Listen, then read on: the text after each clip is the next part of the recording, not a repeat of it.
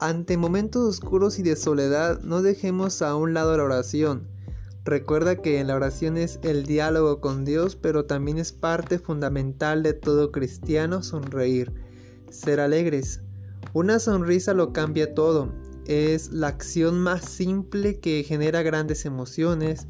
En pocas palabras es parte de la santidad, porque como objetivo busca la felicidad de otros, desde obras, gestos, hechos que generan grandes beneficios en tu hogar o en tu propio entorno. La alegría va acompañada del amor y el amor también se entrega al prójimo.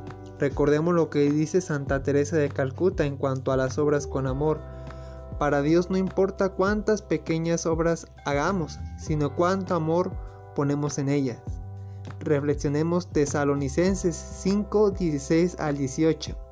Estén siempre alegres, oren sin cesar y den gracias a Dios en toda ocasión esta es por voluntad de Dios su vocación de ser cristianos. No dejen de sonreír. Que el Señor te bendiga y te guarde de todo mal.